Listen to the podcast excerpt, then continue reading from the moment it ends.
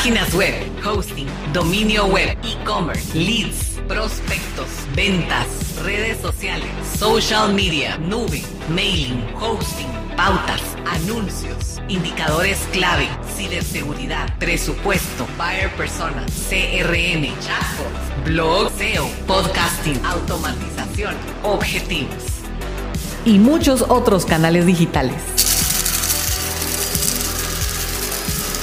Bienvenidos a Café Digital, un espacio para conversar sobre estrategias de marketing digital.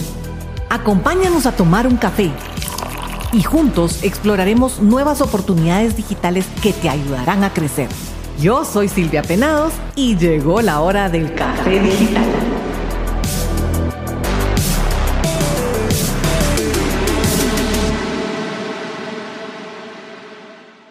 Hola mis queridos digitales, estamos en nuestro onceavo episodio. La verdad es que el tiempo pasa bien rápido. Aquí nos encanta hablar del tiempo, nos encanta acelerar, nos encanta trazar.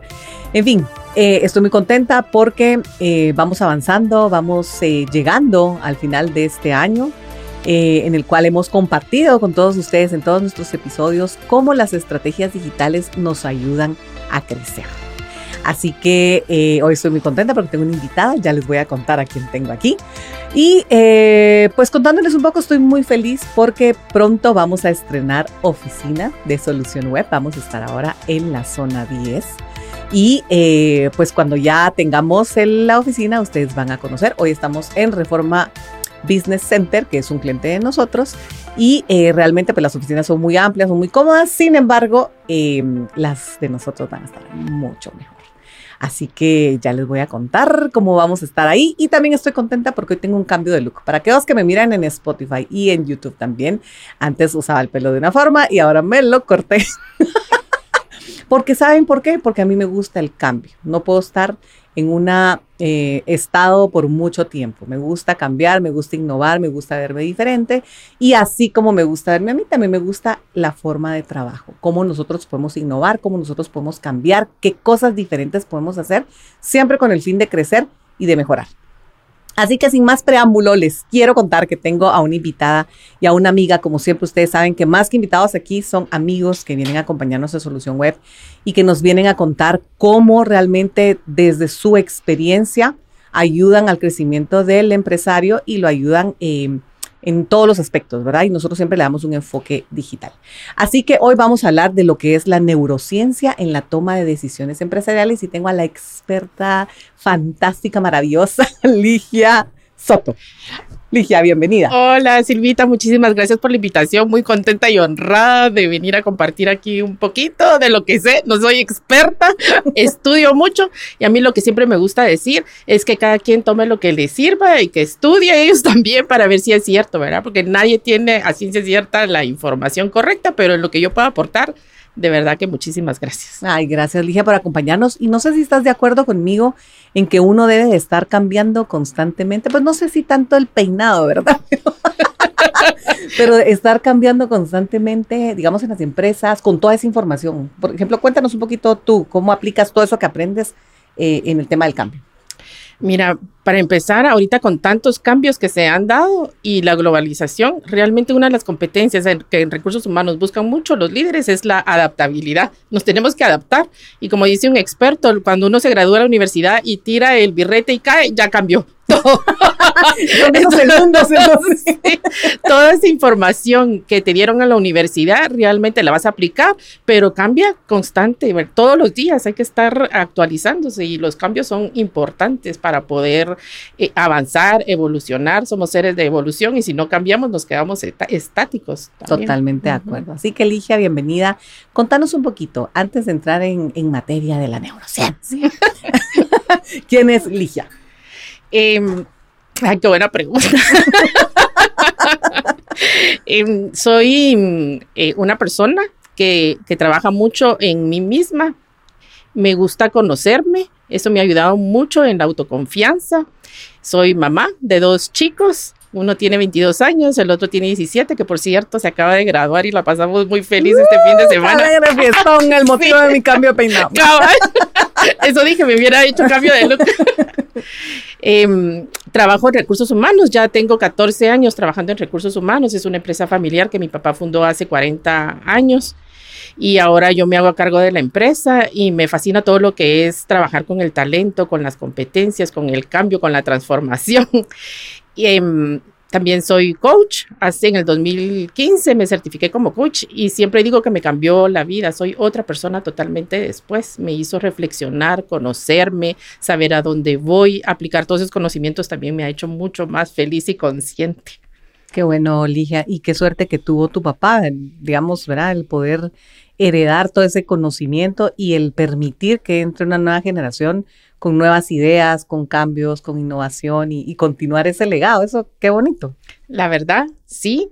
Eh, costó mucho el proceso, Silvia, no es fácil una empresa familiar y dejar así, mm, tanto para él como para, para mí.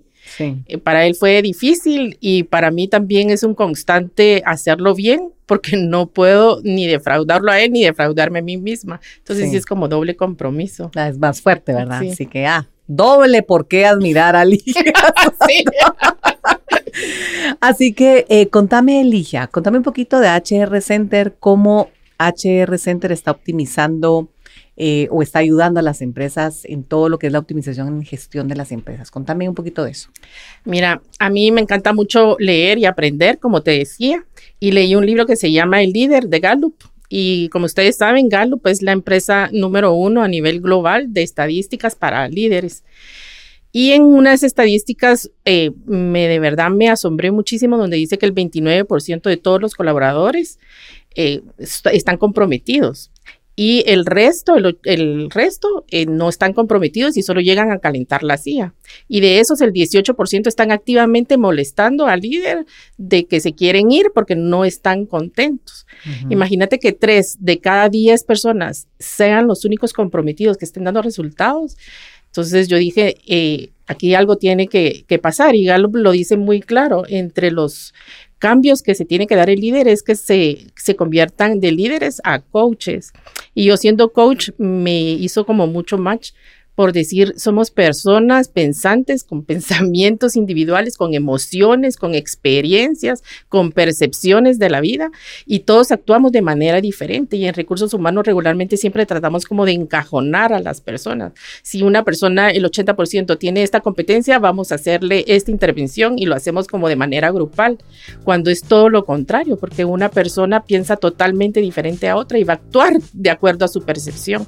Entonces no podemos tratar al a los equipos de trabajo como en masa, pues hay algunas cosas que sí, pero realmente si queremos elevar el compromiso de, de una persona, lo tenemos que tratar de manera individual, cómo gestionar sus emociones, principalmente su forma de conducirse, su experiencia, porque todos traemos una niñez, una adolescencia y una juventud totalmente diferente. Y, y cuando hacemos las intervenciones y las capacitaciones, regularmente siempre decimos, vamos a hacer una capacitación de trabajo en equipo y queremos a todos encajonarlos y es la solución que da Gallup es totalmente diferente. Como un líder puede coachar a su equipo de trabajo de manera individual y tener esas conversaciones profundas para llegar a conocer y reconocer a la persona como un ser individual.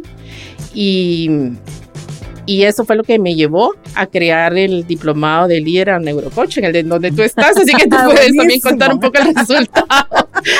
Entonces ahí lo que les enseñamos en, en HR Center y en el diplomado es a los líderes a ser más conscientes, a tener ese tipo de conversaciones individuales con su equipo de trabajo y gestionar lo que, lo que la persona cree, lo que piensa, lo que, la emoción que detona, porque las conductas vienen precedidas siempre de una emoción. Entonces, si no logramos gestionar esa parte importante del ser humano, los resultados no se van a dar. Entonces, regularmente siempre hacemos eh, en ventas, por ejemplo, o en marketing, que tú estás en esta área, les decimos a los vendedores lo que tienen que hacer regularmente y no es ahí donde tenemos que gestionar, sino es que cree esa persona cuando va a hacer esa llamada telefónica. Porque si yo estoy pensando, ay, no, no me va a contestar eh, la secretaria, ay, no me lo va a pasar, ay, esto es muy difícil, mejor ni hagas la llamada, porque el resultado va a ser ese. correcto. Entonces, pero si nosotros como líderes empezamos a gestionar qué es lo que el vendedor está creyendo en ese momento y qué emoción está sintiendo, entonces ya se puede hacer una reprogramación y decir, no, esto solamente es una emoción y me dura, ¿qué? 30 segundos. Entonces, ¿cómo puedo yo cambiar o cómo puedo cambiar mi diálogo interno para tener una conducta diferente. Y de eso se trata el diplomado. El diplomado. Esto me hace pensar, Ligi, me hace retroceder. O sea, tal vez esto ni, siquiera se ve eh, solo en las empresas, sino también en los colegios. Por ejemplo, cuando tú vas en el colegio, cuando el maestro pretende que los 30 alumnos sean iguales y los empiezan a encajonar y los empiezan a tratar de enseñar de una misma forma. O sea, yo creo que eso empieza desde que somos chiquititos, ¿sabes? Entonces, como que qué difícil, o sea, debemos de cambiar desde que, desde que estamos pequeños, ¿verdad? El poder entender y no calentar el pupitre, ¿verdad? no calentar la silla después en la empresa, sino llegar feliz y contento porque realmente eh, vas, a, vas a dar lo mejor de ti, vas a explotar, digamos, lo mejor de ti. Y creo que es, es algo que tienen que cambiar, pero desde los colegios. Sí, y hablando de cambios y de innovación, los colegios y el, sistema educativo es lo que menos ha cambiado en los últimos años. Sí. Y es tan importante que los maestros también tengan como esta información, sería como muy útil, porque regularmente está adaptado para las personas que son eh, que oyen, ¿verdad? Hablando un poquito de PNL. Y si hay muchos estudiantes que son kinestésicos, que son visuales y no tienen tan desarrollado el oído y todo el sistema educativo está para eso, entonces se quedan, se quedan muchas brechas en el estudiante, entonces no, no pueden como captar toda la información. Y luego, ¿qué pasa a los maestros? Es que sos un desobligado, sos un aquí, sos un allá, los empiezan a etiquetar. El la culpa. Exacto, cuando es todo lo contrario. Tenemos mm, eh, inteligencia, o sea, todos los seres humanos nacemos con inteligencia, ¿verdad? Solo es cuestión de adaptarnos y de aplicarlo, lo, esos conocimientos. Sí, totalmente de acuerdo. Entonces yo creo que este tipo de habilidades jóvenes digitales no solo aplica a los empresarios, sino siento yo que aplica también para aquellos educadores, ¿verdad? En donde necesitan tener todas estas herramientas para poder Em, en sí al ser humano, ¿verdad? Porque no hablamos de un niño o un adulto, ¿verdad? El ser humano, cómo sacar lo mejor del ser humano. El gestionar las emociones, sí, tan importante. Y nosotros como papá, es que también te ayuda, la neurociencia te ayuda como papá, porque regularmente uno siembra a los hijos y, les dice, es que tenés que estar feliz. O sea, si están enojados, pero ¿por qué estás enojado? Ya sonreí, pero ya, ¿por qué te estás enojando? cara y no les damos espacio espacio de poder gestionar las emociones. Y una emoción mal gestionada nos enferma, nos hace tomar malas decisiones.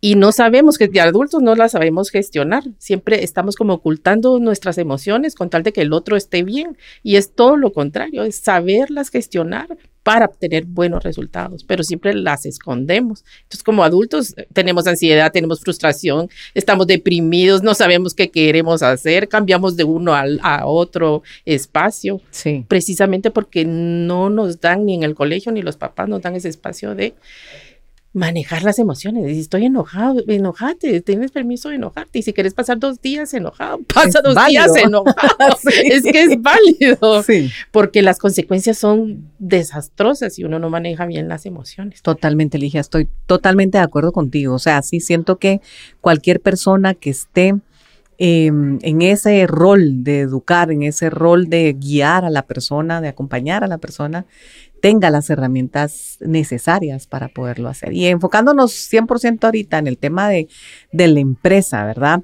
¿Cómo crees tú que la neurociencia, o tal vez si me puedes ampliar un poquito, qué es neurociencia? Y después te hago la, la siguiente pregunta. Neurociencia es el estudio del sistema nervioso y eso incluye todo el, el, sistema que nosotros tenemos y cómo podemos gestionar esos pensamientos, emociones que se convierten en conductas finalmente. Ok. Entonces el sistema nervioso se divide en dos, el sistema simpático y el sistema parasimpático. El sistema mm, simpático es cuando estamos en, en estrés, en ansiedad. Entonces ahí pasan muchísimas cosas en nuestro cuerpo. Lo principal es que el oxígeno no llega al cerebro, sino se va a las manos y a los pies. Entonces, ¿qué hacemos cuando, cuando el oxígeno se va para allá? Eh, salimos corriendo, huimos. Entonces, ese no es un buen momento para tomar decisiones. Es como que un tigre nos estuviera persiguiendo. Entonces, ¿qué hacemos en ese momento? Salimos huyendo. No podemos ahorita, ay, voy a tomar decisión. voy a meditar. Momento, voy a tomar mi decisión. E, en ese momento eh, tenemos que huir. Y, y, lo mismo pasa ahora, ya no es un león, sino es el líder, el jefe. Entonces, si yo no estoy bien con este conocimiento, el león es el jefe. Entonces, ¿qué es lo que yo hago? Huyo. me enojo, no afronto, no discuto, no tengo una buena comunicación, no gestiono bien mi emoción. Y por el otro lado, que es el sistema mm, parasimpático, es cuando estamos relajados, ese sí es momento de tomar decisiones. ¿Por qué? Porque el oxígeno llega al, al cerebro, entonces tenemos buena oxigenación, podemos respirar bien. El cerebro también mide cómo respiramos. Entonces si estamos muy agitados, dice este es el momento de correr. Pero si siente que estamos respirando bien, es un momento como para decir, bueno, puedo ver tele, puedo tomar una decisión, me puedo tomar un cafecito. Y eso cambia constantemente. ¿verdad? Puedo estar tomando un cafecito, pero tengo una llamada y me dicen, mire, le estoy vendiendo una tarjeta de crédito. No, gracias. Pero es que después fíjese que le puedo vender, no, gracias.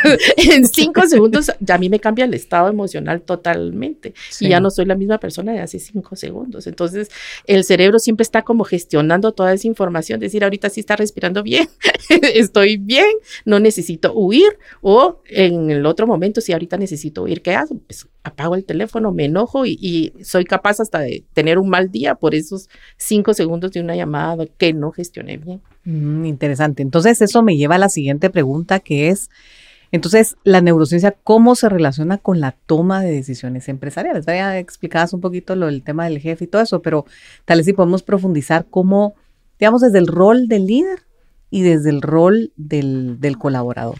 Ok. Eh, para que aprendan un poquito, les dejo la fórmula. Yo soy ingeniera, entonces siempre aprendo por fórmulas. Entonces, esta fórmula es súper importante que se la aprendan todos. Se, eh, se llama CPR. Entonces es eh, creencias más pensamientos, más emociones, más acciones, igual resultados. Entonces, por el lado del jefe y del líder, si yo quiero tener resultados, tengo que gestionar esta fórmula, tengo que gestionar mis creencias, mis pensamientos, mis emociones, porque esos tres pasos me dan el actuar. El actuar es una toma de decisión. Entonces, constantemente estamos tomando decisiones. Y esos pensamientos son más o menos, tenemos alrededor de 60 mil pensamientos diarios. Y ese pensamiento, si son pensamientos positivos, generan sustancias químicas positivas. Y si son pensamientos negativos, eh, segregamos sustancias químicas como el cortisol negativas. Entonces, ¿qué hacemos? La conducta viene precedida de una emoción y de un pensamiento que antes fue una creencia y las creencias las, las tenemos desde que somos chiquitos. De ahí lo que tú decías del colegio y de los jóvenes. Entonces, ¿qué es lo que pasa con el líder? Que tiene todo un bagaje de información desde que era chiquito, de las experiencias, de lo que sabe que sí le funcionó, lo que no le funcionó. Entonces, si un líder gestiona mal sus emociones, sus resultados obviamente no van a ser los óptimos y eso a la gente llega a repercutir. ¿Por qué? Porque tenemos otras células espejo en donde dice, bueno, mi jefe viene enojado, entonces no me le acerco o mi jefe está estresado, entonces mejor pospongo esa comunicación y entonces los resultados se van mermando por ese tipo de comunicación y mal manejo de las emociones por parte del líder. Y por el contrario, en los mm, colaboradores, en donde afecta, por ejemplo, si yo voy a mi trabajo y digo, ay, no, es que mi, mi jefe es súper enojado, entonces yo ya me predispongo, ¿cuál va a ser mi pensamiento? No quiero ir a trabajar. Mi emoción, a la que aburrido, ¿verdad? Me siento estresado, me siento cansado, tengo baja energía. Entonces, ¿cómo llegas a la oficina? Estresado, sin ganas, sin ganas de tener resultados. A calentar la silla. A calentar. Y ahí, eh, a eso te iba a decir. Entonces, y ahí es donde vienen las estadísticas tan horrorosas de Gallup, en donde solamente el 29% de las personas están comprometidas porque saben gestionar esta información. Eso sí, ese, ese número sí es impresionante ustedes, porque entonces quiere decir que el otro 70%, ¿verdad? Ahí sí que usando números enteros. ese 70%, ese 70%, o sea, que llega a calentar la CIA es, pueden ser detractores, pueden ser personas que, que perjudican, que cargan y que generan al final de cuentas pérdidas a tu negocio, ¿verdad? O hacen las cosas a la mitad. Sí, y si no las sabemos detectar, eh, se nos hace cuesta arriba los resultados. Pero Gallup sí da como buenas estrategias como para salir adelante, porque te dice que solamente, hablando de números redondos, el 20% son detractores. Y entonces el, el 50% es con los que sí podemos trabajar, con ellos sí podemos llegar a comprometerlos. Total, porque es como, como solo llegan a calentar la silla, los podemos gestionar de buena manera. Empezamos, podemos empezar a tener conversaciones profundas, a conocer sus emociones, a poderlos motivar de manera individual, a, a darles otro tipo de aprendizaje para que ellos también se sientan vistos, y, cuando lleguen a su casa digan, wow, mi jefe me ve como una persona, no me ve como un número. Entonces, eso eleva el compromiso. Entonces, sí, sí, sí, sí hay como estrategias para poder salir con este 50% que llega a calentar. Sí, con ellos son los que tenemos que trabajar. Que hay que trabajar. Mira, Ligia, a nosotros nos pasa mucho cuando visitamos a los clientes. Normalmente nosotros tratamos con gente de mercadeo y de ventas. Y, y normalmente con gente general o el dueño. Y entonces nos hemos topado con varias empresas en donde todo urge. Y entonces cuando llegas, tú realmente, claramente, sos un ente externo, te das cuenta que la gente como que en algún momento hasta en automático están trabajando. O sea, ni siquiera hay una razón de lo que están solicitando, de lo que están pidiendo, no saben tampoco los resultados que tienen que generar. ¿Cómo crees tú que debería de ser Em, o cómo se puede detectar o cómo se puede parar eso, porque eso siento yo que es una bola de nieve y hay gente que opera así por años, en donde todo urge y ves que entonces hoy está un gerente de mercadeo, dentro de seis meses hay otro gerente de mercadeo. Digamos, desde la perspectiva digital o de mercadeo que estamos nosotros, es bien difícil porque es volver a comenzar todo el proceso. Entonces, ¿Cómo, ¿Cómo crees tú que se puede hacer cuando estas empresas están en ese día a día en donde todo urge, y en donde no hay tiempo realmente para respirar incluso. Sí, es que es, es, bien difícil, Silvia, es complicado, no es un proceso fácil y lleva tiempo y paciencia, porque el, y saber esta información de la neurociencia que, que nos da es súper importante. Imagínate que el 95% de nuestros pensamientos son automáticos, las decisiones son, el 95% son automáticas. Entonces lo que tú ves, así biológicamente el ser humano así es. ¿Por qué? Porque el cerebro lo que está tratando es de sobrevivir. Entonces, ¿cómo lo hace? Guardando energía, automatizando todos nuestros procesos. Entonces, cuando queremos hacer un cambio como el que tú dices de transformación, necesitamos hacerlo de, a nivel profundo, desde el nivel de creencia, desde el nivel del propósito, porque estoy acá. Los valores también entran en juego en este tipo de cambios, porque actúo de acuerdo a mis valores que me rigen y de acuerdo a mis creencias que yo tengo desde que soy chiquito. Entonces, cuando yo tengo esa automatización es bien difícil. Eh, la neurociencia también te dice que hasta los 35 años el cerebro está automatizando todos nuestros pensamientos. Entonces imagínate revertir eh, en 7, 15, siete días, 15 días, un mes, es imposible. Si ya llevamos, 30, la persona lleva 35 años actuando de la misma manera. Pero no es imposible. Lo que sí es que las empresas y los líderes tienen que tener paciencia y uno mismo cuando está en procesos de cambio también tenemos que tener paciencia y lo que se tiene que hacer ahí es reprogramar todas esas creencias. Primero, saber por qué creo esto, de dónde viene esta creencia. Cuando yo logro identificarlo es muchísimo más fácil, porque entonces digo, siempre que tengo esta creencia, actúo de esta manera. ¿Qué es lo que tengo que creer diferente para poder actuar diferente. Entonces empezás a crear rutas neuronales con este nuevo patrón y te va a llevar pues un tiempo. Hay muchos autores que te dicen que los hábitos se crean en 21 días. Esto ya no es correcto, solamente se crea como la veredita.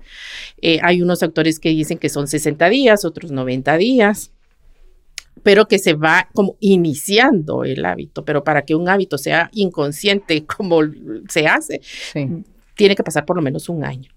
Y entonces ahí es cuando uno en recursos humanos empieza a, enseñarles que las competencias, porque regularmente las empresas dicen, yo quiero que, las que mis colaboradores tengan estas tres competencias en este año, pero biológicamente eso es imposible. Tiene que haber un cambio entre una y dos competencias únicamente para que sean de manera inconsciente la competencia. A veces como que uno lo quiere hacer todo de un solo y pretende cambiar 10 hábitos, lo cual no. Y luego vienen las etiquetas, lo mismo que tú decías en el colegio, no, esta persona no sirve, no, esta persona no cambia, esta persona es negativa, pero es porque no le sabemos gestionar, porque cree que tal vez tuvo una infancia difícil y esa parte negativa le ayudó a sobrevivir, obviamente en un trabajo no le va a ayudar a sobrevivir ser negativo, pero como ya aprendió ese comportamiento, lo tiene que empezar a revertir y a darse cuenta y de ser consciente y decir, esto no me está ayudando, ¿cómo lo puedo cambiar? ¿Qué creencia tengo que cambiar? Ahora qué tengo que pensar. Pero es, es difícil. Sí, es, es complicado. ¿Qué recomendación le harías tú a todos estos digitales empresarios que nos están escuchando? ¿Cómo tomar el siguiente paso? O sea, lo bueno es, digamos, detectar que hay un problema o hay algo tal vez no un problema, sino algo que quiero cambiar en mí. Digamos que cuando hay ese reconocimiento, pues estamos en el buen camino, ¿verdad? Pero ¿qué tip le darías tú a esa persona? ¿Cuál debería ser el siguiente paso? El, digamos, buscar ayuda como expertos como ustedes, por ejemplo, tomar estos talleres, certificarse como coach. ¿Qué, qué debería ser el siguiente paso de este líder para poder avanzar, crecer él como ser humano y hacer crecer a su equipo? el autoconocimiento. Eso es una herramienta súper, súper poderosa. El saber por qué actúo como actúo, por qué pienso como pienso, qué emoción es la que me detona antes de esta, de esta conducta. Entonces, el autoconocimiento es súper importante. ¿Y, cómo puedes autoconocerte? Esa es la, la cuestión. Leyendo libros, tomando cursos. El diplomado te ayuda muchísimo porque el primer módulo justo se trata de eso, de autoliderarse para poder autoliderar a los demás. Entonces, poder conocer de dónde vienen esas creencias, saber que de los cero a los siete años mi cerebro no está completamente formado y que todo lo que me decían mis papás, mis maestros, mis amigos, yo lo creo 100%. O sea, los cero a los siete es clave. Totalmente. Y entonces todo eso, cuando yo soy adulta, esas creencias son el resultado de mis conductas. Entonces, todo lo que es el comportamiento, el, manejo del dinero, el manejo de las emociones, todo lo aprendimos de chiquitos. Y entonces, darse cuenta de esta información y decir, wow, ahorita comprendo por qué pasa lo que pasa, hago yo el cambio. Te puedo contar algo muy, muy personal y doloroso, pero creo que les va a dar como mucha gráficamente cómo puede hacer uno el cambio. Mi mamá siempre, bueno, mi papá siempre ha sido como muy querendón y entonces mi mamá le sufrió mucho a, mi papá y mi mamá siempre nos decía a mi hermana, o sea, somos tres, mi hermana más grande me lleva cuatro años, luego vengo yo y luego mi hermano menor que yo le llevo dos años. Entonces mi mamá siempre nos decía, ay, es que yo hubiera salido eh, solamente con tu hermana grande, ¿verdad? Porque hubiera podido salir adelante, pero con tres ya no. Entonces tuve que aguantarle a tu papá. fue una carga. Entonces, decime una niña de cuatro o cinco años qué puede pensar eh, con esa información, sí. ¿verdad? Entonces, yo siempre como, o sea, nunca me sentí no querida porque gracias a Dios mis papás siempre estuvieron ahí presentes y mi mamá siempre fue como muy amorosa, pero siempre como que tenía esa información ahí de no fui tan deseada, mejor no hubiera eh, nacido, ¿verdad? Entonces esa creencia fue como muy fuerte en mí, me costaba mucho cerrar los círculos, hasta que tomé un curso y leí un libro que se llama De Amar lo que es de Byron Katie y me fascinó y yo dije, wow qué forma tan brutal de poder gestionar esa creencia. Y ahí fue cuando me di cuenta, así como mi mamá me decía esas cosas, yo a mis proyectos les digo lo mismo, ¿verdad? No, o sea, ¿para qué estás aquí? yo hubiera salido de otra. O empleados Exactamente. Entonces eso me hizo reaccionar y me hizo cambiar toda mi conducta, pero hasta que me di cuenta de esa información, eh, y, que, y que mi mamá lo hizo para sobrevivir, digamos, de algo doloroso por lo que ella estaba pasando. No se puso a pensar en lo que me podría haber afectado o, a mi hermano o a mí, ¿verdad? Pero como adulto, ¿cuál es mi responsabilidad? Conocerme, estudiar, trascender, ir a terapia, ir a coaching, o sea, es mi responsabilidad de adulta no quedarme con esa herida de la infancia. Pero hasta cuando uno no hace consciente esa información, seguís actuando y actuando y actuando de la misma manera hasta que uno se da cuenta y es consciente y dice, wow, tengo que hacer un cambio porque si no voy a seguir haciendo lo mismo. Sí, qué bonito, Ligia, y gracias por, por compartir esto. Yo creo que para todas las personas que nos están escuchando, eh, si en algún momento no han tomado alguna acción, tienen alguna cosquillita internamente o nadie les ha dicho que necesitan eh, pues tomar algún tipo de estos cursos, ¿verdad? Para poderse conocer, creo que este mensaje es para usted. Porque es, es importante ese autoconocimiento y esa mejora continua que nosotros podemos tener. Entonces, eh, Ligia, me encanta todo lo que me estás contando. me gusta todo el tema de la neurociencia, me gusta todo el entender, digamos, el por qué, porque uno realmente hace, o sea, como que juzga. ¿verdad? Y uno dice, ay, es que mi jefe es lo peor, o es que em, este no es un buen líder, o, o sea, uno, digamos, critica a su líder o siendo uno líder dicen, ay, no, estos no sirven para nada, es que de plano solo quieren, no quieren trabajar, o sea, como que estamos constantemente haciendo juicios el uno del otro, con el otro.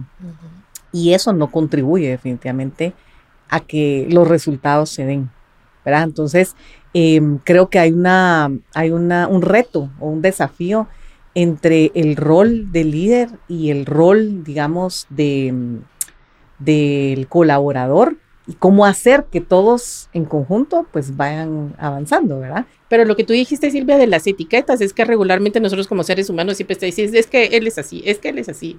Y hay que hacer todo lo contrario, buscarle la los aspectos positivos de la persona y enfocarte en eso que sí te gusta, porque si no la relación va a ser bastante difícil. Sí, Sí, tenés toda la razón.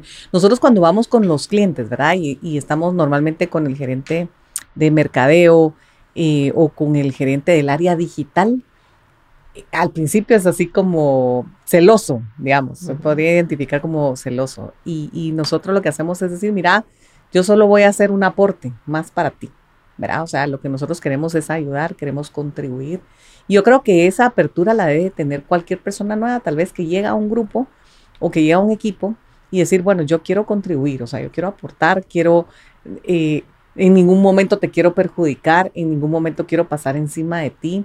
¿Verdad? Que son esos problemas que tú normalmente escuchas que de plano me va a quitar mi trabajo, de plano si yo digo esto vas a ver todo, ya no voy a ser yo necesaria en el es pura creencia, si te das cuenta es una creencia, que si él la gestionaría no estaría pensando me va a quitar mi trabajo. Exacto. Algo le pasó que por eso dice me van a quitar algo. Totalmente. porque así son las conductas. Sí. Y lo que tú me estabas diciendo cuando uno va a, hablar con los clientes, el rapport, siempre, en las ventas siempre te dicen, ¿verdad? Haz buen rapport. En coaching y en PNL el rapport es básico.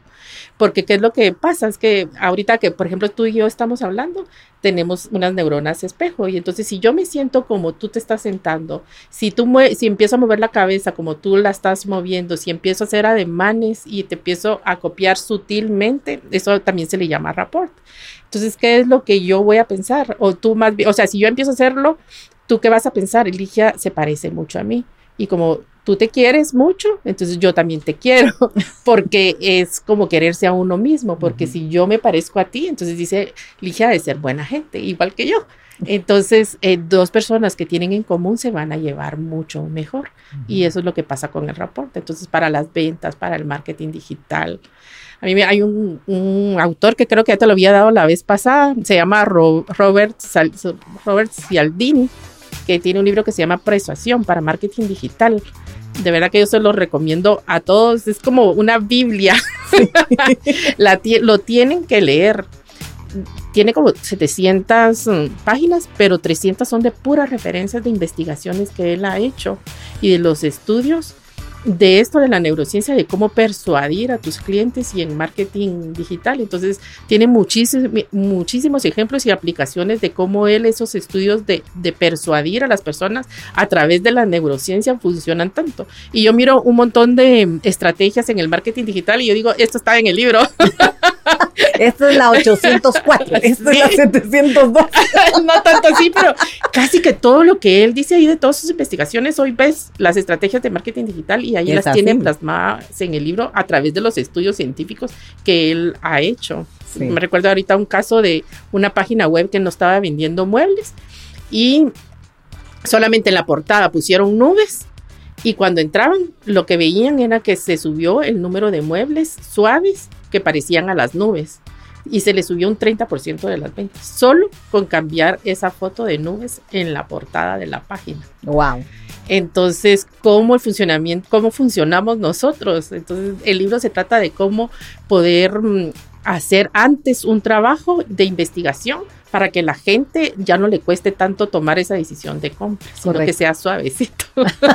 Mira qué interesante. Nosotros siempre hablamos del buyer persona, ¿sabes? Cuando hacemos el, el, tema de las estrategias digitales. Y en el buyer persona tratamos de entender a la persona que te puede comprar, ¿verdad? O sea, qué comportamientos tiene, qué conductas tiene. Y eso es súper importante lo que nos estás diciendo. Definitivamente voy a nomás, bueno, es que estoy terminando de leer, si lo crees, lo, creas, que me recomendaste, no leo tan rápido. Pero fíjate que eh, creo yo que sí es valiosísimo, ¿sabes? Porque la construcción del buyer persona es uno de los elementos clave en una estrategia digital. Y si tú entendés y, y, lográs, digamos, colocar este tipo de aspectos en el buyer persona, cuando armas la estrategia y armas todos los artes, ¿verdad? Que vas a compartir, mm, posiblemente... Eh, ¿Qué es lo que piensan? ¿Qué es lo que sienten? ¿Qué es lo que detona la conducta? ¿Cómo podés primero preparar todo el terreno para que el cliente llegue solamente a tomar la decisión. Sí. Hay en este libro no, pero en otro que también es importante que, leamos todos los líderes, se llama Pensar rápido, pensar despacio, de este Daniel Kahneman. Él se ganó, es premio Nobel de, estadística. Y él también estudió muchos sesgos cognitivos. Y hablando de marketing, entonces él dice que hay un efecto halo. Entonces digamos que hay dos restaurantes a la par y hay uno en donde está un montón de gente y el otro está vacío en la entrada. ¿Tú cuál entrarías? Al que está lleno. Totalmente. Quiero estar apretada porque de plano va a estar bueno. Yo lo que pienso es de plano va a ser buenísimo. Ajá, y entonces él estudió este sesgo que se llama sesgo efecto halo, en donde precisamente dice, nuestra mente piensa que donde hay más gente es mejor y más calidad. Y puede ser que el chef el otro sea más rico, más barato y nosotros no vamos porque nos dejamos ir por ese sesgo cognitivo. Entonces, hay muchísimo, él explica ahí también que hay muchísimos restaurantes en donde ponen un montón de gente afuera solamente para tener ese efecto algo, que es una estrategia a seguir. Sí, pues la gente le gusta hacer la cola. Ajá. a ser buenísimo. Y después, ¿sabes qué pasa después? Que cuando decís, bueno, en realidad no estaba tan bueno. no sé por qué la demás gente lo piensa, ¿verdad? Pero sí, tenés razón, es una estrategia. Es una estrategia que, que, uno utiliza. Entonces, Ligia, aquí nos has dado ejemplos muy poderosos, muy buenos de cómo las empresas eh, utilizan la neurociencia, como por ejemplo este que tú me estás eh, contando. ¿Hay algún otro ejemplo que tú mires eh, que las personas utilizan la neurociencia para la toma de decisión de los usuarios? Sí, el, ejemplo que me gusta mucho es el de Google. Yo creo que eh, fueron, eh, los de Gallup fueron los consultores porque el 98% de los líderes de Google son coaches, los certificaron como coaches. ¡Wow! Ese sí es un buen dato, o sea, eh, fue un requisito. Sí. Y entonces, dentro, les hicieron una encuesta a todos los colaboradores de Google y les dijeron qué competencia de líder les gustaba más. Y más del 80% dijo que el coaching. ¿Por qué? Porque se sentían vistos, se sentían recompensados, se sentían con conversaciones útiles, no solo para el trabajo, sino para su vida. Que al jefe les y eso elevó el nivel de compromiso, el nivel de resultados. Eh, otra cosa que ayudó es que se podían equivocar más. Entonces hacían muchísimo más proyectos en Google y tenían menos porcentaje de equivocación en sus proyectos. ¿Por qué? Porque la persona estaba tan empoderada y decía, me puedo equivocar en este proyecto, pero mi jefe me va a cuerpar, no me va a criticar, no va a tener juicio. Entonces me siento tan empoderado que voy a tener muchísimos más proyectos y eso elevó el nivel de proyectos eh, exitosos dentro de Google. Bajó el nivel de rotación, bajó el, la cantidad de, dólares que capacitaban, porque como el coach era el que los capacitaba y les elevaba sus competencias individuales, necesitaban menos capacitación a nivel general. Es un caso documentado por Gallup. Wow, eso, es, eso me encanta, ¿sabes? Porque eh, nosotros, como yo siempre lo miro pues en, el, en la industria que nosotros estamos, vemos que eh, los gerentes de mercadeo y ventas incluso cambian muy seguido. Sí. Cambian, o sea, es una rotación altísima. Entonces digo, bueno, ¿cómo realmente se puede evitar eso? Porque realmente en, en cada cambio se pierde tanto, o sea, la empresa pierde tanto y la persona también. No solo por el tiempo, ¿verdad? Que es valiosísimo, sino también todo el conocimiento, todo ese descubrimiento que tú has hecho de la empresa o sea, es una gran pérdida. Em, entonces, eh, y también entiendo, hay ciertos gerentes que nos dicen, mire, hemos hecho todo lo posible por ayudar a esta persona, le hemos dado todas las capacitaciones posibles eh, y definitivamente no, ¿verdad? Entonces, eh, también puedo entender eso, pero creería yo que ese debería de ser la, la excepción, no la regla. O sea, yo siento que una persona bien atendida, una persona en donde identificas qué es lo que le gusta, cómo puede explotar su potencial, digamos, eh, puede ser mejor, o sea, no, no, no necesariamente necesitas estar. Sí, y es lo que pasa en cualquier relación, de esposos, de novios y de jefes, porque siempre queremos que la otra persona haga lo que nosotros creemos que es lo más conveniente. Y no se trata de eso, es respetar el proceso de la persona y va a tener sus propias herramientas para llegar ahí. Tal vez no es la forma en que nosotros querramos que llegue ahí. Sí. Pero la persona puede ser que va a llegar ahí, pero va a tener su proceso. Lo que pasa es que en las empresas tampoco tenemos tiempo como para ir respetando eso. Necesitamos resultados rápidos, pero en la medida en que lo podemos hacer, vamos a ir viendo las mejoras eh, constantemente. Constantemente.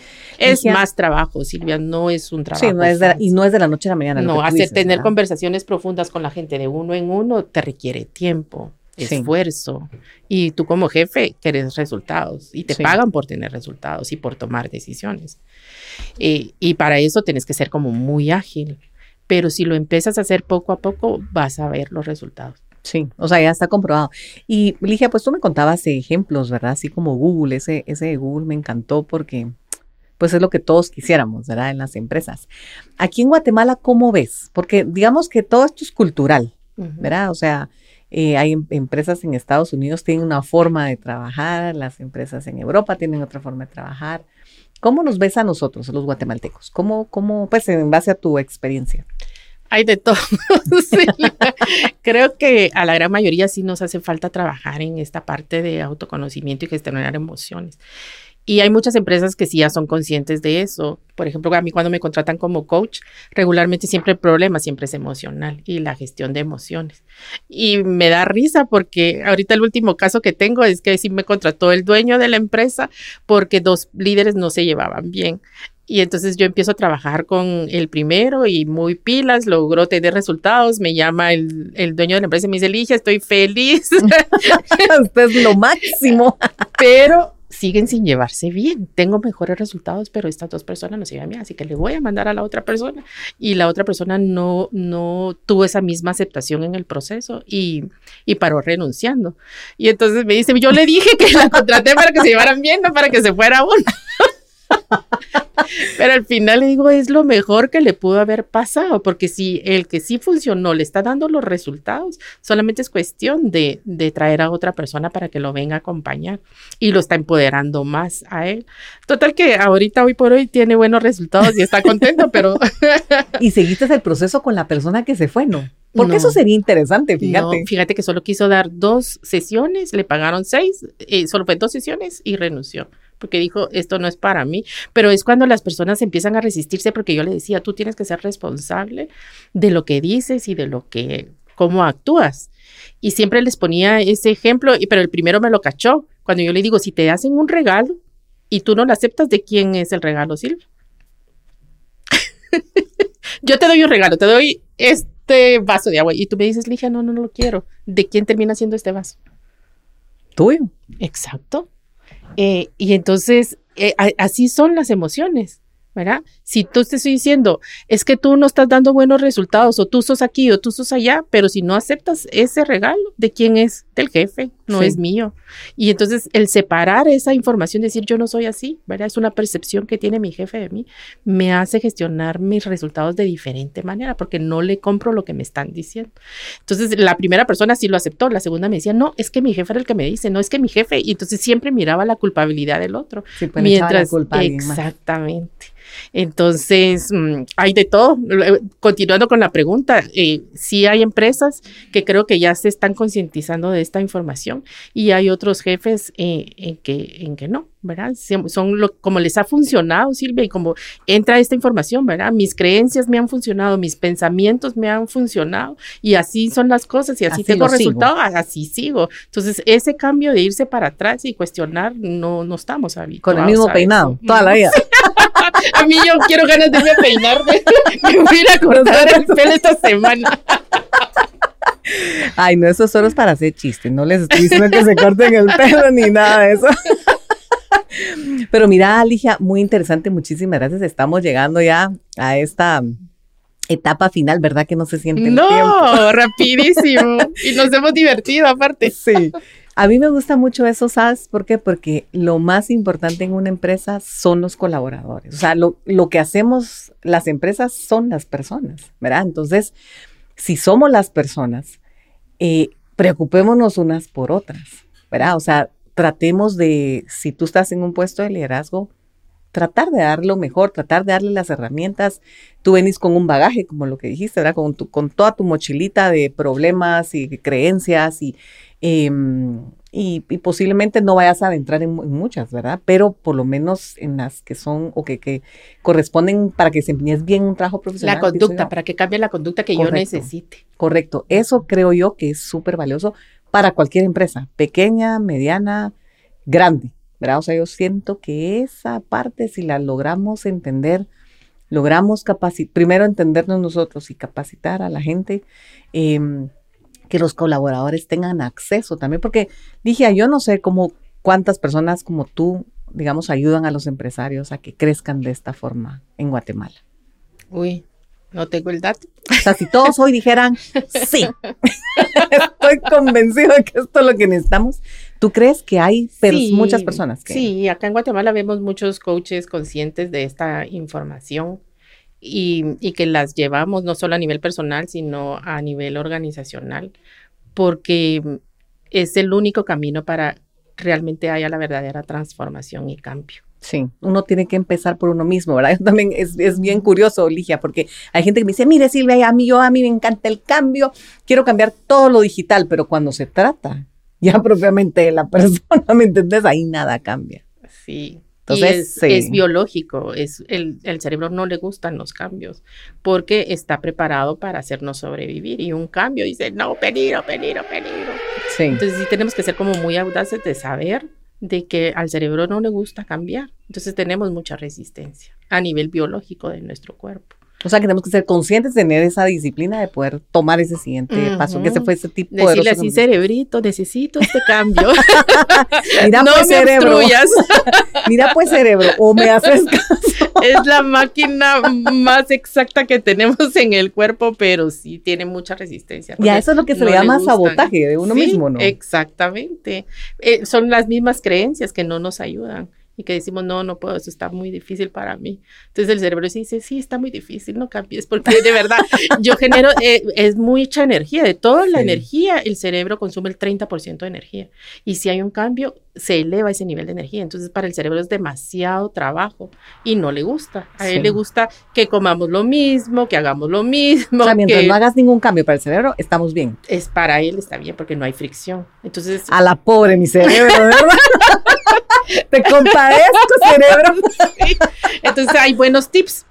Por ejemplo, agarrar diferente camino todos los días, para que el cerebro se vaya acostumbrando y adaptándose a los cambios, cepillarme los dientes, si lo hago con la mano derecha, hacerlo con la mano izquierda, como hacer esos movimientos conscientes para que cuando nos toca hacer los cambios drásticos, el cerebro está acostumbrado a que, así como tú, ¿verdad? Para ti no va a ser difícil los cambios, tu cerebro ya está súper adaptado a los cambios, porque estás en constante cambio, entonces no hay tanta fricción, pero para las personas que sí somos de muchos hábitos, eh, es bien difícil hacer el cambio. Sí, que eso me encantó. Así que hacer cosas diferentes, jóvenes. Y la última pregunta, para no estarte aquí eh, atrapando, ¿qué podemos esperar en el futuro de este campo, eh, de este campo constante de evolución?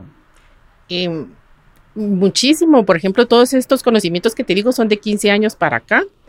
Y wow, la verdad es que toda la medicina a nivel mental está cambiando drásticamente y hay muchísimas aplicaciones de inteligencia artificial que nos están ayudando también. Ahorita en Amazon están metiendo unos anillos, por ejemplo, que nos mira la vibración del cerebro y cómo tenemos esos momentos de concentración en donde podemos fluir mejor en nuestro comportamiento. Eh, hay una universidad en Stanford que se llama este mm, doctor Hoverman. Él está haciendo muchísimos estudios de, higiene del sueño y haciendo protocolos en donde nos dicen que nosotros como líderes mínimo tenemos que dormir siete horas porque ahí es cuando hay una poda cerebral, eh, hay descanso, hay aprendizaje, Entonces, si logramos dormir esas 7, 8 horas, vamos a tener mejor rendimiento al día siguiente. Y mucha información de alimentación, de, de, de, qué es lo bueno para nuestro organismo, muchísimas aplicaciones que nos ayudan como a ser más efectivos, más enfocados en nuestro trabajo también ayudan. Uh -huh. O sea que los cambios que vamos a ver ahorita van a ser drásticos. O sea que el, el, el futuro es alentador todo va para algo mejor. Para mejor. Y concientizarnos como personas. Cada vez también hay más personas que, que, que son más conscientes de sus actos y, sí. de, y, de, y de sus emociones. Sí. Creo yo que vamos a eso también. Excelente, excelente, Ligia. Muchísimas gracias. Y una última pregunta. Como siempre digo, ¿verdad? Nos gusta el, mucho el tema del tiempo. Eh, si te pudieras cambiar a otra dimensión. ¿Qué estarías haciendo ahorita en otra dimensión? Porque hoy Ligia ya sabemos lo que hace y lo hace muy bien. Por cierto, ahorita vamos a ver dónde la podemos contactar. Pero si te cambiaran ahorita inmediatamente a otra dimensión y te dicen, Ligia, pues vivir dos vidas al mismo momento. Ay, qué bonito sería. sería muy que, alejado de lo que. Fíjate que no, he creado una vida que me gusta y que me encanta. Tal vez lo único que le agregaría es tiempo para leer más y vivir de la lectura, digamos, que me pagaran por leer. o sea que tendrías una tu gran biblioteca, una cosa en la otra. Ay, para mí es Disneylandia, se lo puedo asegurar. Entonces, pero no, pero he creado como mis hábitos y mi estilo de vida en donde sí puedo aprender, donde puedo estudiar, en donde puedo trabajar, en donde puedo estar con mi familia. Entonces, realmente me gusta. ¿Te me gusta? gusta mi vida. Excelente, pues qué bueno se nota, Ligia, sos una persona realmente de mucho admirar, de mucho aprender. A mí me encanta todos los libros que decís, los voy apuntando y bueno, voy por el segundo apenas, porque el de los hábitos atómicos, los pequeños, ¿cómo es? Hábitos atómicos. Hábitos atómicos, ya lo, ya lo terminé. Ah, qué buenísimo. Entonces ahí te voy persiguiendo con todos los, los libros, pero un libro que, que quisiera recomendarles. Hemos visto varios y vamos a hacer un recuento en el, en el resumen, pero eh, ¿alguno que no hayas mencionado que crees tú que es muy, muy valioso eh, para empezar con este autoconocimiento que tú mencionabas? Creo que mencionaste uno, ¿verdad? Eh, sí, mira, me gusta Joe Dispensa, me gusta mucho. Ahorita no me recuerdo cómo se llaman sus libros. De, Deja de ser tú, es el primero de la saga porque tiene tres. Y ahí te menciona todo lo que he aprendido yo y te he comentado, está en su libro y te dice cómo funciona nuestra mente, cómo podemos ponerla a trabajar para que tenga menos resistencia y lograr más resultados. Te habla mucho de física cuántica, es muy espiritual, él también, eso me gusta. O sea, eso me ha sorprendido de todos estos científicos en donde te dicen existe Dios uh -huh. y solamente tienes que dejarte llevar por él, porque sí. está dentro de ti. Y él, él, él, me encanta el mensaje de él porque dice, siempre buscamos a Dios afuera y Dios lo tienes adentro. Tienes una máquina en tu cuerpo tan poderosa que el mismo Dios te lo regaló. Sí. Solamente tienes que dejarlo ser. Sí, y conocerlo, uh -huh. ¿verdad? Uh -huh. Excelente, Ligia. Muchísimas gracias. ¿Dónde te pueden contactar todas las personas que te están escuchando y que quieren tomar ese diplomado. La verdad es que está muy bueno, eso es un comercial que conste. muy bueno el diplomado, realmente uno aprende todo lo que dijo Ligia hoy, eh, pues uno lo aprende paso a paso. Así que, eh, ¿cuándo es el próximo diplomado? Eh, ¿Cómo te pueden contactar? ¿Cómo la gente puede acercarse contigo y, y, pues conocer un poquito más? Mira, encuentras información de la empresa en hrcenter.com.gt, diagonal de líder a neurocoach. Ahí encuentran toda la información del diplomado. Arrancamos el 30 de enero, ya estamos, ya abrimos eh, inscripciones ahorita en estos meses para arrancar en enero. Son seis módulos y lo primero y más importante es eso, autoliderarnos y conocer toda esta información para poder gestionar de diferente manera a nuestros equipos de trabajo. Y ahí encuentran toda la información. A mí también en las redes sociales me encuentran como arroba soy Ligia Soto. Ahí también encuentran información. En LinkedIn también está mi perfil como Ligia Soto. Y ahí también yo les voy poniendo toda la información del diplomado, del club de lectura. Excelente. Es que aquí Ligia es súper activa. Así que soy Ligia Soto. La pueden encontrar ustedes en las redes sociales o como HR Center. Así que muchísimas gracias digitales por habernos escuchado. Los invitamos a que puedan escuchar nuestros otros podcasts porque también eh, hablamos con otros empresarios de cómo a ellos las estrategias digitales los han ayudado a crecer, pero no solo son las estrategias digitales, sino es también toda esa vida que tú traes, cómo tú gestionas todas esas emociones. Y hoy específicamente hablamos con Ligia de cómo mejorar y cómo hacer que nuestros colaboradores, nuestros compañeros o nuestros jefes puedan mejorar y tomar ese siguiente paso. Así que muchísimas gracias y refiérannos por favor y cualquier detección que ustedes tengan en sus empresas, que estén sus compañeros calentando la silla, ese es el momento para poderlo ayudar. Hasta pronto. Y ya se nos acabó el café. Pero nos vemos en otro episodio de Café Digital, un espacio para conversar sobre estrategias de marketing digital. Y para tomar café, por supuesto. Y por favor, comparte este episodio con todos tus amigos que deseen crecer sus ventas utilizando estrategias digitales. Suscríbete hoy a Spotify, Apple Podcast o en tu aplicación favorita para escuchar tus podcasts y activa la campanita para que te avise cuando tengamos un café digital. No se te olvide seguirnos en todas nuestras redes sociales como arroba solucionweb y arroba silvia-penados. Y también puedes encontrar recursos útiles en nuestro sitio web, solucionweb.com. Hasta pronto, digitales.